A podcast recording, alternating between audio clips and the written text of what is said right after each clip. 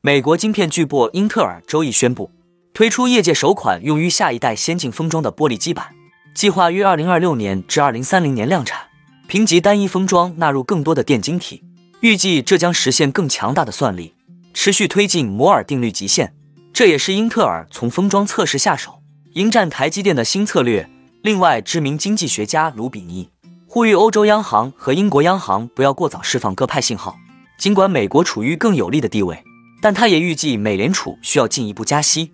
最后，我们观察到近期由于有避险美誉的日元跌落神坛。民众寄希望于黄金来对冲通胀，日本黄金零售价格飙升至历史新高，究竟这能够继续支持黄金创高的理由吗？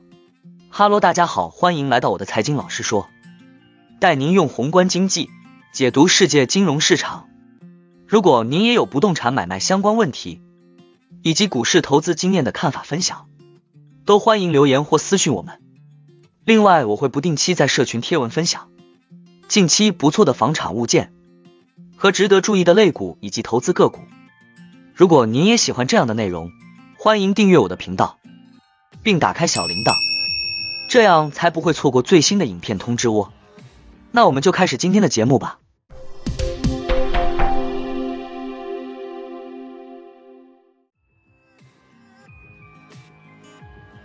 英特尔赶在创新日活动开跑前，抢先宣布推出业界首款用于。下一代先进封装的玻璃基板方案，英特尔称在基板材料方面取得重大突破。新型玻璃基板将用于下一代先进晶片设计，将比现有的有机材料更坚固、更高效。英特尔指出，玻璃基板可以承受更高的温度，图案变形减少百分之五十，并具有超低平坦度，可改善曝光深焦，并具有极其紧密的层间互联，这覆盖所需的尺寸稳定性。英特尔称，评级这些功能。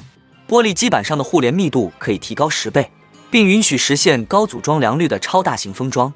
预计在二零二六至二零三零年推出完整的玻璃基板解决方案。英特尔提及玻璃基板重大突破，使封装技术能够持续扩展，在单一封装中容纳一兆个电晶体的目标，并将摩尔定律延续到二零三零年之后。英特尔表示，我们将首先在人工智慧、绘图处理和资料中心等高性能领域看到使用玻璃基板的晶片。据报道，英特尔对手台积电的亚利桑那州厂计划生产四纳米和三纳米晶片，但目前并无在亚利桑那州或美国境内打造封装厂的计划。主要卡关因素是成本高昂，因此这些先进晶片不会在美国完成封装。英特尔先进封装资深经理 Mark Gardner 于今年五月份指出，英特尔晶片制造工厂和组装、测试封装站点分布在世界各地。相较台积电，目前大部分晶片制造设施都在台湾。英特尔优势在于提供安全供应链，分散地缘风险，也可提供客户部分 EMM 流程的弹性选择。Garner 称，英特尔晶圆制造服务愿意让客户只使用服务的一部分，也就是说，他们可以委托其他晶圆代工业者生产晶片，英特尔只做封测。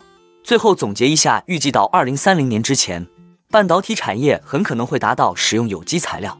在细封装上延展电晶体数量的极限，有机材料不仅更耗电，并且有着膨胀与桥区等限制。玻璃基板是下一代半导体确实可行且不可或缺的进展。美国知名经济学家努里尔·卢比尼警告说，美联储可能还没有完成加息。另外，欧洲央行和英国央行也必须继续加息，以防止滞胀。卢比尼表示，最近油价上涨。将使整体通胀保持在高位，任何谈论放松货币政策的言论都为时过早。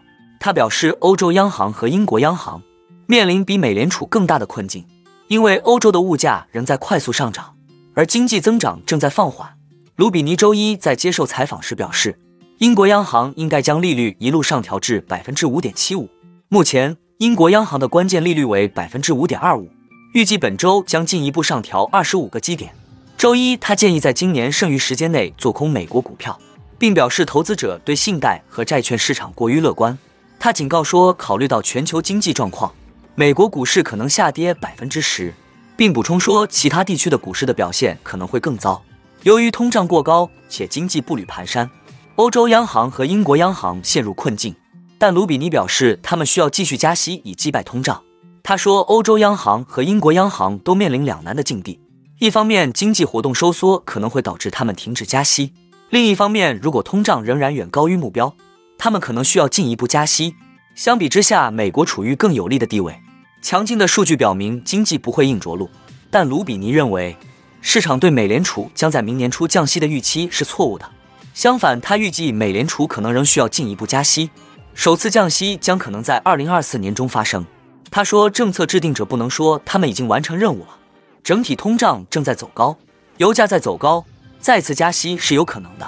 尽管如此，美联储本周预计将让利率维持在百分之五点二五到五点五区间不变。卢比尼认为，英国央行最近发出的鸽派信号是一个麻烦。这些信号告诉我们，他们不确定是否想要进一步加息。但卢比尼警告说，如果不进一步加息，通胀可能会失控，导致真正的滞胀降临。随着经济开始放缓，英国央行改变了指引。英国七月份产出下降，失业率上升。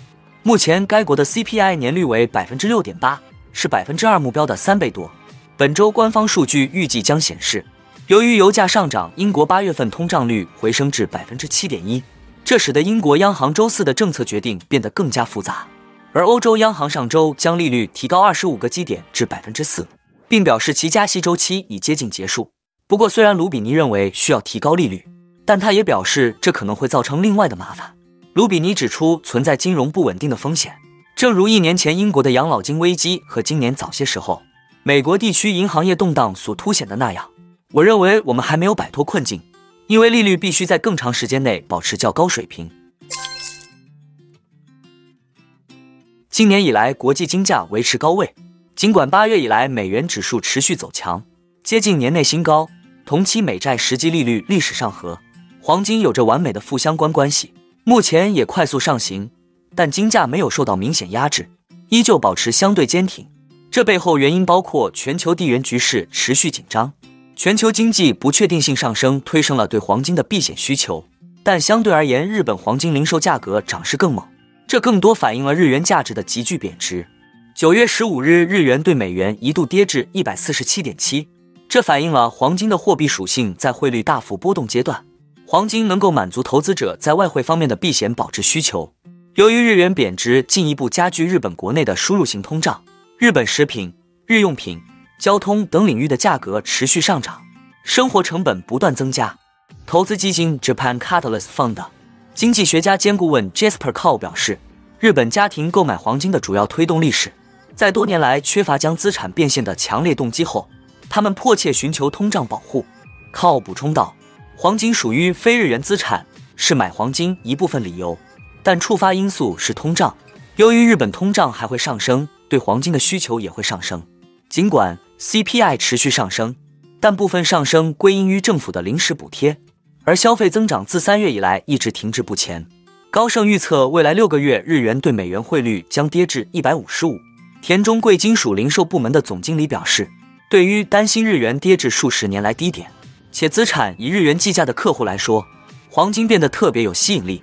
有分析称，日本家庭在疫情过后积累了创纪录的逾两万亿日元资产，约为日本年 GDP 的四倍，其中约一半是以现金和存款的形式持有。这受到日本证券公司的密切关注。这些公司正试图让客户相信通胀将持续下去。他们现在需要将储蓄转换为其他金融产品。不过，日本第一经济研究所的。首席经济学家警告称，由于市场规模较小，不要过度解读日本金价的上升，这可能被证明是一个异常情况。即使通胀率仍然很高，日本老年人口也可能不会改变他们的行为并开始消费，也就不会持续推高通胀。那我们今天的节目就先分享到这里。你也喜欢用宏观经济看全球投资的机会吗？如果你也喜欢这样的内容，记得帮我点赞以及订阅分享。YouTube 的大数据就会再推荐类似的影片给你哦。那我们下一支影片见了，拜拜。